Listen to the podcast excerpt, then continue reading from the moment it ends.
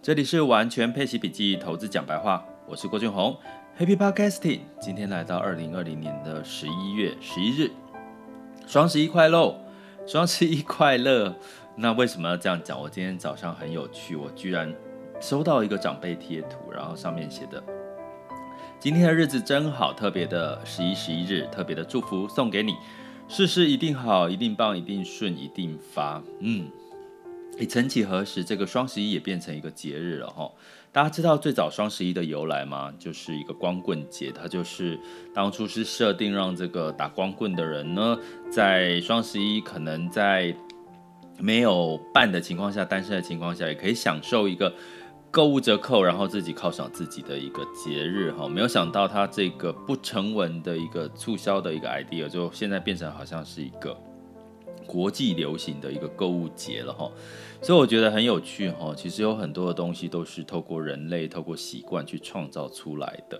所以我们在常常讲说后疫情时代，像我昨天去买了某家的这个保温瓶，那这个某家的保温瓶我去买，我就查，居然他这一次双十一有买一送一的一个活动哈，那我就想说我要冬天了，我就换一个新的保温瓶哈，对身体它的。就他说，听说喝了对水水的味道也会变好变健康。可是我就问了那个店员，哎，为什么我在这个网络电商平台都没有看到你们的这个产产品在卖？哈，都是一些其他的一些不知名的厂商在附带卖，不是原厂在卖。这个店员就告诉我的一个一些理由，就是我其实不是。当然，我觉得是官方说法啦，我就我就觉得听听就算了。可是我就在想说，现在还有哪一个商家不在电商卖东西的？你看到很多，包含像运动品牌，几乎像这一次的艾迪达也在这个他们的官网去做一个电商的一个活动哦，所以。其实很难想象哎，未来这个我们的消费会不会百分之六成以上都是透过电商，包含吃用 Uber 也用这个 Foodpanda，包含你买菜哦都有很多像什么买菜网，会不会都都是在这个电商平台？我觉得也是好事了哈，因为其实它就是一个后疫情时代、五 G 时代可能的一个新的一个行为模式。那我们当然要。其实我们投资，我一直提倡就是从生活当中去找到一些市场的一些机会。我自己在这次的双十一，我也买了一个用半价哦，它的原价大概是一千两百多块到一千五百多块的一个变压器，六十五瓦的。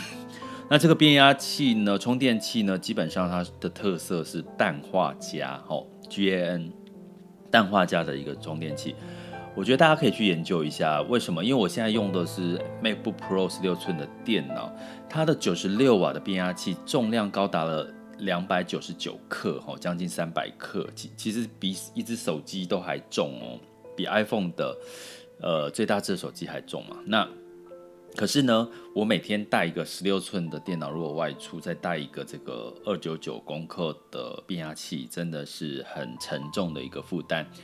但是这个氮化镓它足足的六十五瓦哈，虽然它还不到九十六瓦，但是够用了。我可以同时充这个 iPhone、iPad 跟这个笔电。那它的重量就是我刚刚讲的这个二十二九九公克的三分之一吼，那会减轻大大减轻我的这个重量。那这个会不会未未来应用更多？大家的行动电源、行动变压器、充电器会越变越小越轻。那也会让我们的其他的这个行动装置会更轻、更薄、更更更适用了。这是我们所谓的第三代的半导体。所以我估计在明年应该在半导体的主流，除了这个五纳米啊，这个台积电的技术之外，其实另外一个就是所谓的氮化镓这个主题。那不管是从这个台湾，或者是从这个大陆 A 股，其实都是在第三代的半导体这件事情上面有很多的一些 政策，或者是一些呃市场上面追逐的一些资金哦。所以大家可以再多多关注。那最简单的方式，你就是去用用看啦，去找到。氮化镓的这个设备，然后自己去体验看看氮化镓到底带来什么样子的需求哦。所以从生活当中就可以找到市场的买点。那既然从生活当中找市场的买点，我们就回头来讲一下，那疫苗已经上市了。可是辉瑞疫苗上市之后，当然它并不是普及用在人体身上，可是它的成功几率很高。不过最近有一个消息，就是它的副作用，哦，就是诶，它的副作用好像有点像是喝酒喝酒醉宿醉的状况。诶，大家宿醉状况会是什么？有没有宿醉过？我有，宿醉就是有点头痛嘛，就精神提不起来，哦，头痛。那这是今天的一个媒体的消息，哦，就是辉瑞的疫苗虽然有这个成功几率高达百分之九十，可是它会副作用会让人家有宿醉的感觉。但是，whatever 哈，重点是为什么疫苗出来了，科技股反而修正？好像昨天的纳斯达克科技股呢，反而是下跌，持续下跌一点三七。那恒生的科技也下跌，美 A 股的创业板也是下跌了将近一到二个百分点。吼。那当然，在这个台湾的台积电呢，今天是上涨了的零点八九，到目前为止哈，目上涨，目前时间是早上十一点十分。那相对来讲呢，基本上你会发现，不是说应该疫情好了，所有的事情都会变好，科技应该才会涨。可是我们今天要来讲一件事情，就是说今天开涨比较多，这两天涨比较多是金融哦，跟这个。消费、航空、旅游这一些板块哈，那在这个部分呢，你会看到像美股的部分，反而道琼是上涨了零点九哈。那欧洲的全三四大四个股呃主要的这个国家呢，都是也都是上涨的一个格局。那最重要的是油价哦，油价也持续的在周二的时候又收涨了三个 percent 哈。所以，我们从这边看到了什么？我们的解读，哦，基本上呢，因为科技已经过去，不受疫情影响，跟财报好的情况下，股价已经优先反应了。可是呢，其他人你会想象一个情绪，就是说，你投资人买科技股，可是就觉得它很贵啊，现在越来越贵，好。可是贵的同时，你去看其他的股，看金融股，看消费，看旅游航空。你买不下手，油价啦、台塑化这些买不下手，为什么？因为疫情很严重啊，还在干扰，你怎么敢买这些消费类型或者是所谓的周期性的一些产业呢？因为看不到这个未下一步未来的这个光明面，所以只能一直买科技，因为一直纾困嘛，一直有现金，一直买科技。那结果呢？好，现在疫苗上市了，然后用在人体，虽然还没普及，可是看到一线曙光了。所以大家赶看到哇，科技股好像变贵了，我赶快，好不容易有一个机会去找到一些报复性成长的机会的一些周期性股票，或者是这个疫情受灾户，那当然就是在我刚刚讲的这些金融，还有像消费哈周期性的一些产业哈，还有像一些旅游航空之类的，那再加上在这个。拜登当选之后，大家知道有他有一个政见诉求，他要持续就是加薪嘛。对于这个劳工加薪，还有对于失业的持续每个月补助六百块的美元。那这些情况下都跟什么有关系？都跟消费有关系嘛。因为他接下来疫苗这个有曙光了，那又是购物节的消费旺季，你可以买到很便宜。像我买一个变压器，居然可以买到对折。所以你会看到这些讯息。无疑都是在刺激消费。那另外啦，我们在呃台湾的部分呢，有针对观光又开始在筹划所谓的旅游泡泡啦，或者是像这个针对观光相关的产业做一些减税的措施，或者是一些补助的措施。当然，美国也有。那这些措施都在助力什么？助力这些消费、旅游、观光嘛。那尤其在其实第四季的时候，其实是所有的基本面的一个很旺季哈。所以基本上钱当然就往那边跑了，这不意外哈。所以呢，其实如果你是投资比较，为什么我们要看这些事情？因为有很多人会被这些市场因素干扰。什么叫干扰呢？你就会觉得啊，我这个时候赶快是不是要把钱呃换到去消费、去金融哈，金融股，因为金融股。表现也不错，金融股获利不错，原因是因为他买了股票，今年前十个月买了股票，股票赚到钱了，所以他的这个存益呢就变成变多了。可是他的存益变多是跟去年比，去年其实是亏损的，他因为汇退的关系是去年其实金金控其实有很多是亏损的概念，其实很几就几个月亏损，然后不是全年度亏损。那这样的一个情况下，它的低基期当然就会让今年的这个收益成长就更高了哈。所以它只是一个现象。那我们反观回来，难道科技就没谱了吗？其实不然哦，其实我跟我们讲的是，在这个出口旺盛，还有在这个订单的加持之下，尤其台湾来讲，其实你可以看到巧巧的一些讯息，告诉我们现在出口，台湾出口很旺哦，台湾的订单哦，包含一些预估啊，其实都呃相对电子的订单预估都是创新高的，都是蛮蛮有信心的。所以呢，我们从投资的角度有两种吼，很多人会觉得我投资没有赚到我满意的收入，或者是我可观的一个报酬，是因为，诶，在这个时候我刚刚讲的科技跟消费，你应该投资哪一个部分可以让你赚到比较多的收益？因为这个时候科技修正了嘛，可是我刚刚讲说出口跟订单旺盛，所以这个时候你当然要把钱怎么样？如果你逢低买进的概念其实是科技，但是科技股波动，你又不知道接下来会波动多久，那有一招叫什么？定期定额嘛。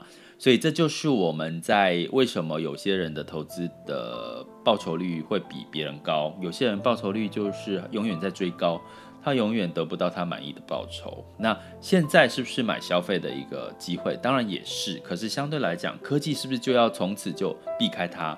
其实也不是。因为我刚刚讲的，从基本面，第四季是看基本面。如果基本面的订单畅旺，再加上我刚刚讲像第三代的半导体啦，像这个苹果 MacBook 呢，也出了这个它自己的生生产的这个这个晶片的齁，那号称这个会速度会快三倍耶。哦，我就我还好，我今天看的这个 MacBook Pro，MacBook 它的新的晶片是用在这个 MacBook Pro 上面，不是用在我的这个 MacBook Pro 十六寸哦。对，那我至少会觉得哦，我我买的这个还可以在，还不还算是新的啦，哦，新款的哈。那但是就是这个科技的日新月异跟变化，我觉得在。接下来，如果是科技股修正，它反而是一个进场的一个买点的机会哈。那当然你会怕不知道这个波动会到什么程度，那你就是用定期定额逢低进场的一个概念。不管是从呃台股、从美股或者是港股 A 股，其实都会具备有这样子的一个特色哈。所以呢，我们千万在投资的部分，你一定要很清楚知道。这个为什么要一直讲市场，讲一些逻辑，讲一些故事？因为你从这边你才会发现，其实你根本不用慌。就算最近科技股下跌，只要你确认它的基本面是好的，好，因为疫情也还没有完全的那个嘛，还没完全确定疫苗这件事情是会整个用在所有的人类身上嘛，所以在这个情况下，反而修正呢。科技股修正，好，反而是也许是另外一个机会的来临，也说不定哦。接下来进入到二零二零年十一月十一日全球市场盘势轻松聊。那么在早先的时候已经跟各位说过，美股其实是纳斯达克是下跌了一点三七了哈，那当然就是出现了一些呃获利了结的卖压，那但是道琼跟像金融相关的这些呃传产周期性的股票反而是上涨的哈。那在这个欧股的部分是全面上涨，法国上涨了一点五，因为法国疫情是最严重，所以在新冠疫苗有乐观性的一个期待之后呢，反而让这个欧洲普涨，整个欧洲泛欧呢上涨了零点九哈，所以欧洲只有欧洲的应该在最近的看到你的这个收益率表现应该还算不错哈。那在雅股的部分呢？就我们刚刚讲的哈，像这个在周二台积电是领跌，那今天是上涨了零点多 percent 哈，台积电的部分科技股。那在香港恒生是收低的，然后在上证，尤其是今天的创业板，昨天跌，今天又跌哈。那这个呢，当然可，尤其是这个上 A 股的科创五十哈，下跌了二点九，但是它的成交量。还是有点高，就是两市成交量是有到九千八到万亿以上的人民币的水准哦。所以呢，接下来持续的观察，就是我刚刚讲的，其实你透过定期定额去投资这些科技修正之后，反而你会有一些在呃拉长时间来看，会有一些可以期待的机会。你总不可能希望科技股一直涨，然后你一直买，然后你可能就越买越高吧，对不对？那在这个布兰特原油上涨了二点九，来到四十三点六一吼。那当然这这个原油短期上涨到四十三点六一，我们还是要持持续关注接下来的油价的变化了吼。那大家如果要看油价，其实可以去看油价的期货，未来的预估是价格是往上还是往下哈。那在金价的部分，来到上涨一点二，来到一千八百七十六。那金价就是什么时候会有机会再往上走，就看下一波。那美国的纾困方案有没有很大的力道哦，让美元跌，然后让金价有机会上涨？很容很最近比较容易看金价跟油价的一些状况哈。那反而最近投资油价，反而它的报复性上涨的几率可能会比较高。能源像能能源类型的 ETF 或者是这个产业。但是我刚刚跟各位讲的，其实有时候你就要看的是，你是投资是要看长期嘛，你不是说今天赚了，下一次就不赚了哈，所以你还是要适度的短期的上涨下跌，其实不代表是中长期，你必须要了解中长期你怎么布局才是一个比较成 比较成功的策略哈。抱歉，今天的那个喉咙好像不是太好，如果有听到我的这个不舒服的声音，就请各位多见谅。那美元呢，相对来讲持续美元指数走低，新兴市场货币都是走高的哈。那这边值得提醒各位的，新兴市场包括亚洲还有其他新兴市场国家，因为是油价最近上涨，反而他们最近的表现也都不错哦，所以大家可以就是持续的留意关注。这里是完全配息笔记投资讲白话，我是郭俊宏，关注并订阅我，陪你一起理财。